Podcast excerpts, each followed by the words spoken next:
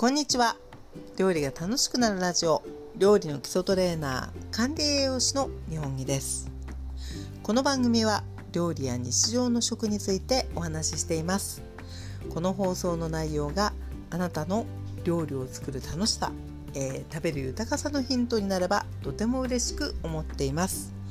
本日は第226回目の放送です。今日のテーマです。焼いたきのこの美味しさよ。ということでえ今日はですねきのこについてお話ししていきたいと思います。前半はきのこの豆知識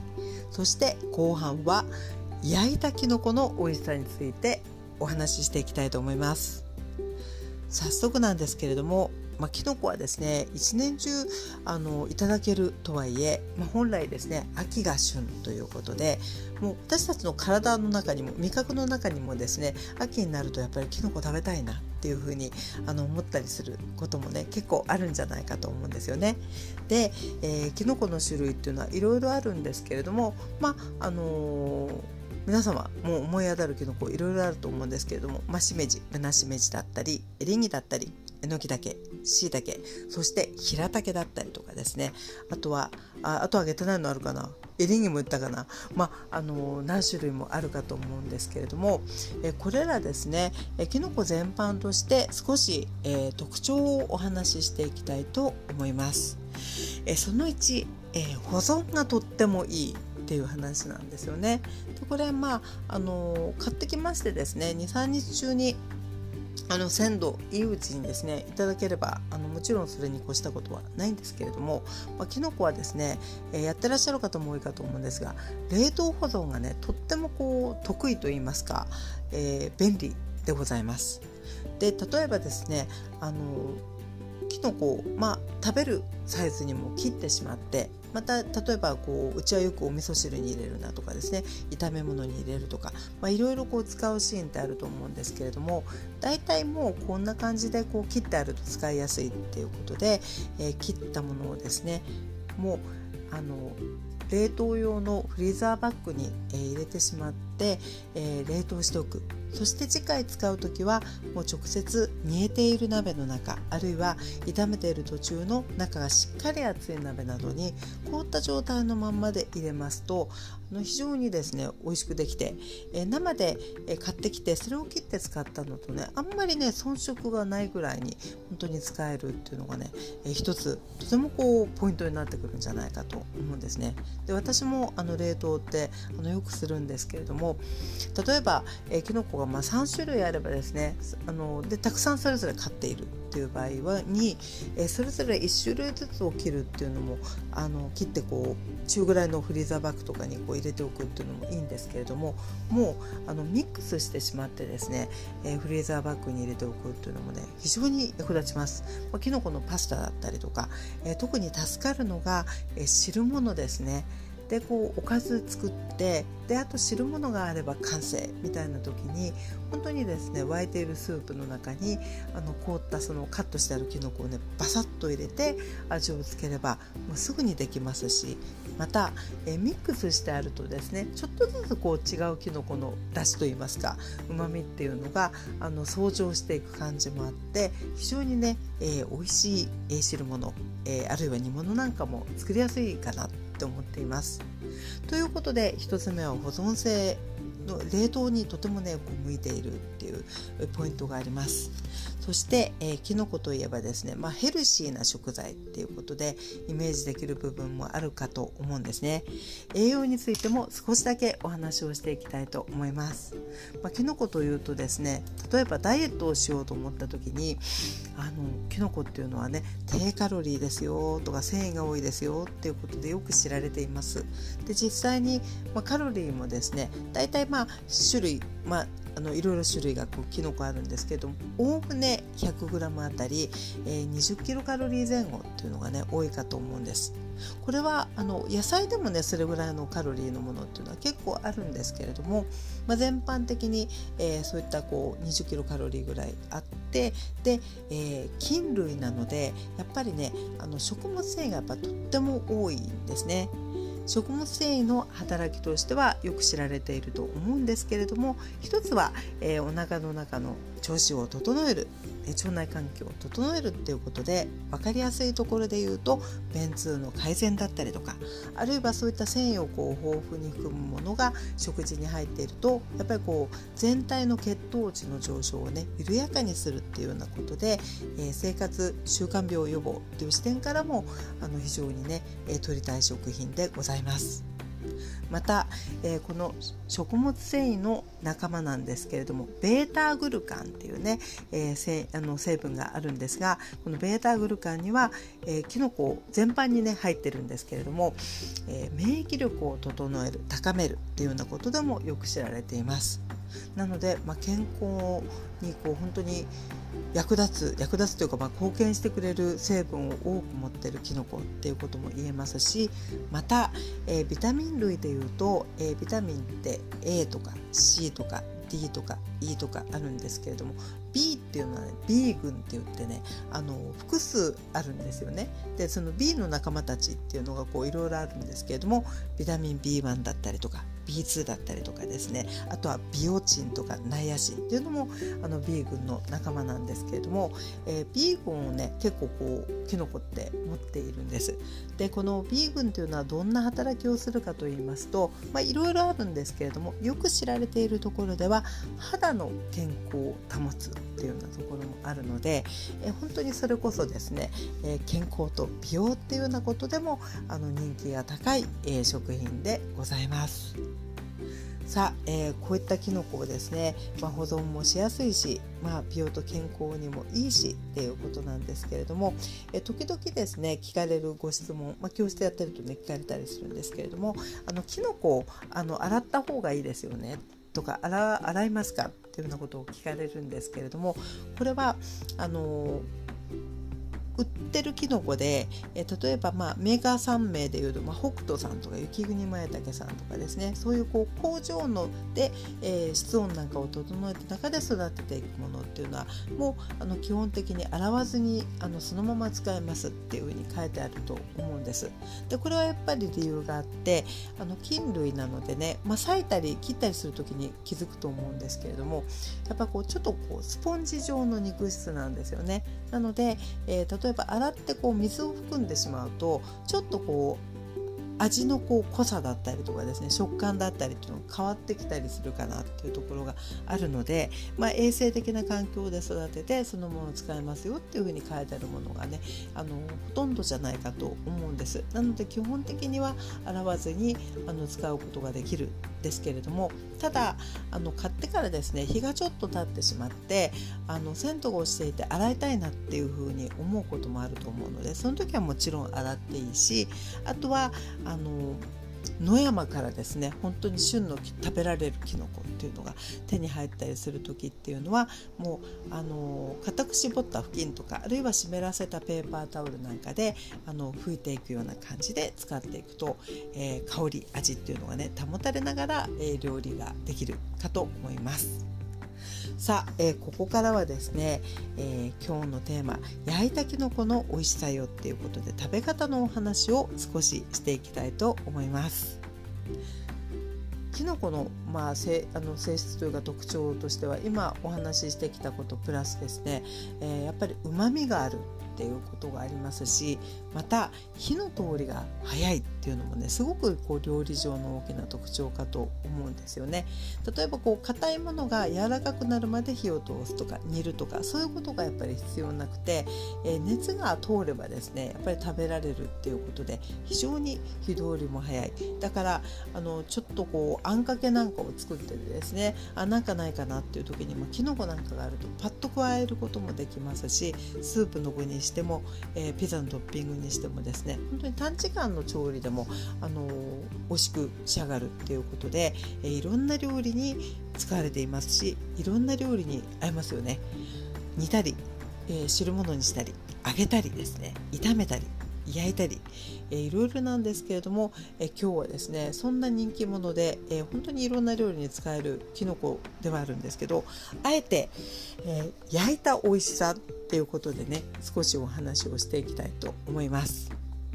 で私がですねあの個人的にとってもよく作っていてああこのきのこの食べ方は好きだなって思ってるものに、え焼ききのこのですねナムルっっていうのがあるんですよね。で私はこんな風に作っていますっていうのをちょっとお話ししていきたいと思います。で、え、使うきのこはですねまいたけ美味しいですけど、えー、それ以外の例えば舞茸であったりとかですねぶなしめじだったりとかまあえのきでももちろんいいんですがあの焼いていくんですよね。で焼いてごま油のタレであえていくっていう感じなんです。で焼き方なんですけれどももう最初からですねもう本当にあのきのこを切ってしまいましてで、えー、テフロンフッ素樹脂加工のフライパンにその食べやすく切ったきのこあるいはしめじなんかだとほぐした感じのものを、まあ、広げて入れていくんですよね。でそこにあの塩をね軽く振ってでえちょっとほっとくんですけど5分ぐらい。そうするとですねきのこ自体が少しこうしっとりあの脱水といいますかしっとりしてくるのでえそこから、えー、火にかけていくようにしています。で、えー、火加減はですね強すぎず弱すぎず中火ぐらいでしょうかカチッとですね、えー、火をつけましてでフライパンがだんだんね熱くなってくるんですよねそうしましたら、えー、きのこまあ広げた状態なんですけれどもそこに私はね、え最初にちょっと蓋をしてしまうんですけれども、まあ、蓋をカパッとして量にもよるんですけれどもだいたいね2分ぐらいですかね2分ぐらいもうきのこに基本的に火を通してしまう感じに、えー、してしまいます。で、えー、蓋を開けてで、えー、ちょっとお箸でですねきのこをペロッとめくるとフライパンについてた部分がねあの火加減によると思うんですけどもちょっと焼き色がついてたりすることも結構あるんですね。でそれぐらいの感じっていうのがあのなかなかね香ばしさがありましてあのとても美味しいなと思っています。でここからは、えー、蓋をしないで、まあ、中火あるいは加減によってはちょっと強めの火で、えー、焼くで全体を大きく混ぜてまた広げて焼くっていう感じで、え、だんだんですね、え水分が飛んで、え見た目もねかさが減ってくると思うんですけれどもあもうこれでそのまま食べても美味しいぐらい焼けてるなっていうところで火を止めていきます。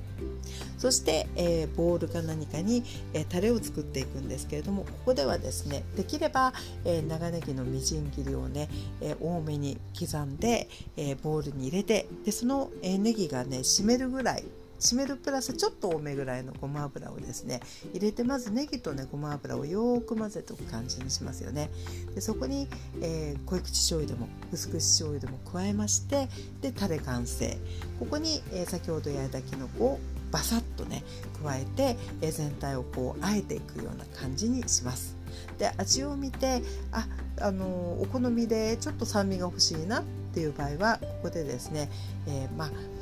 今の時期だとすだちの汁だったりとかですねあとはお手持ちのレモン汁あるいはお酢なんかをちょっと垂らすような感じにして完成っていう感じです。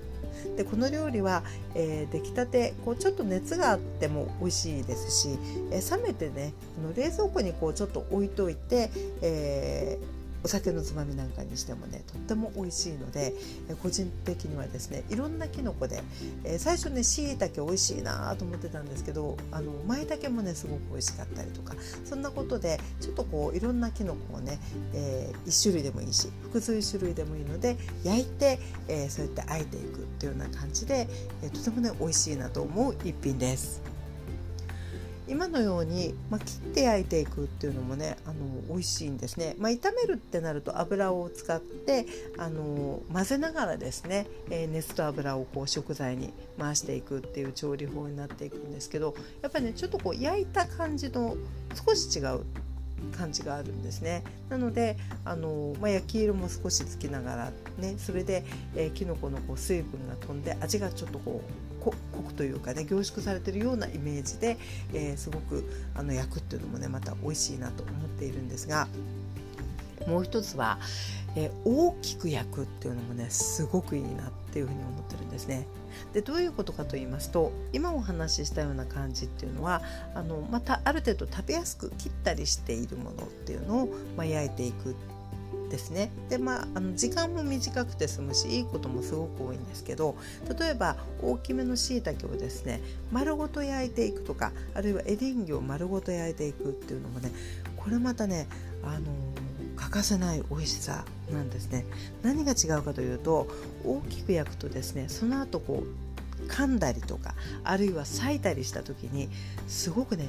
ジューシー。なんですよ。外側のその水分が奪われてちょっとこうしぼむように痩せてきてるのとは裏腹にあの裂いた時のね中のそのきのこのスープというか肉汁のような汁っていうのがねあのちょっとないぐらい美味しい。っていうことで大きく焼くっていうのもねこれまたねあのすごくいいんですね。で例えばしいたけなんかですとあのこれはねあのすごく知られてると思うんですけど網焼きして、えー、あの醤油つけて食べたりとかですね。フライパンでもあの先ほどのような方法で、まあ、油さっき引いてなかったですけど引いても全然いいんですけど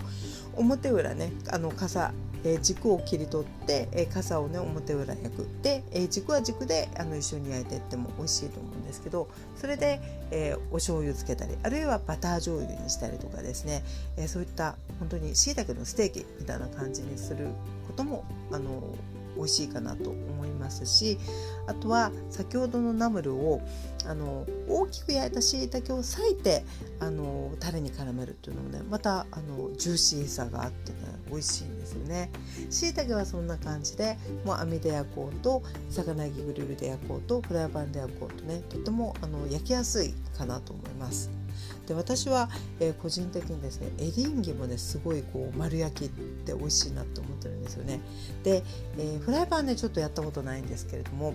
あのできれば買ってきたエリンギのあのなるべくこう大きく太いものっていうのをですねあの魚焼きグリル。うち両面焼きなんですけど両面焼きでですねあの焼いていくっていうのもねすごくね美味しいなと思ってます。でこの時にあのエリンギってこう傘があってこう軸があると思うんですけど焼き上がったらですねあの裂いていく感じにするので、えー、軸側の方にねちょっとこう浅く切り目をこう裂きやすいように入れておくんですね。でそこからあの両面焼きグリルで焼きましてで、えー、まあ時々様子見てねあそろそろいいかなとかですね、え、あるいは、えー、片目焼きグリルの場合は、まあ、転がしながら向きを変えながら焼いていく感じになると思います。ですけれどもだんだん焼けてきますとあの傘の部分とかですねそのきのこの肌の部分がちょっとこうやっぱりあの痩せてくる痩せてしぼんでくるような感じの見た目になってくるんですよね。であそろそろもう焼けたかなっていう風になりましたら、えー、熱々の状態がちょっとねあの一呼吸置いて裂けるぐらいの温度になったところであの裂いていくんですけど繊維に沿ってその時のですね本当にこう裂いたあのジューシーな感じ。でそのまたジューシーな感じの味の甘さ。っていうのが外側のこう乾いた感じの痩せた感じのあの外側とあのすごくこうギャップがあってですね甘くてすごいジューシーなあのきのこのうまみのある、えー、汁がねこうある感じっていうのもねこれもまたすごいごちそう感が個人的には感じるんですよね。で私はあのポン酢でいただいたりとかポン酢にちょっとわさびと置いてですねあのつけて、えー、食べたりするんですけれどもこういうのもまたねすごく美味しいですね。ということでえ今日はですねもう本当にいろんな料理に大活躍のきのこなんですけれどもまああえてですねちょっと焼くっていうことにちょっとスポットを当ててお話をしてみました。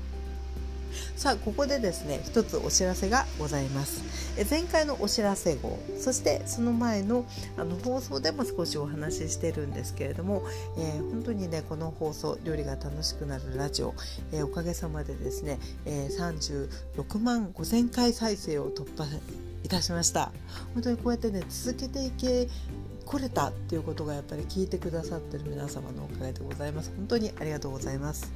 で、えー、こういったこう何回記念みたいなことって今までちょっとやってきたことがなかったんですけれども、まあ、こうやって続けてこれて聞いていただけて嬉しいなっていうことでですね、まあ、感謝を込めました、えー、クッキングイベント。えオンラインクッキングライブというのをですね、え本日、え9月の30日夜の8時からですね、え Facebook ライブで開催いたします。で、そのご視聴方法っていうのがですね、この放送の説明欄に、え URL を貼り付けておきますので、えもしあの興味のある方はぜひえご参加いただきたいなと思います。で今回のテーマは、え災害時にも役立つあるいは災害時だけじゃない、え意外に簡単で美味しいポリ袋クッキングということで、えポリ袋を使った湯煎調理というのをですね、えパスタと蒸しパンを、えご覧に入れたいと思います。で、えベストあの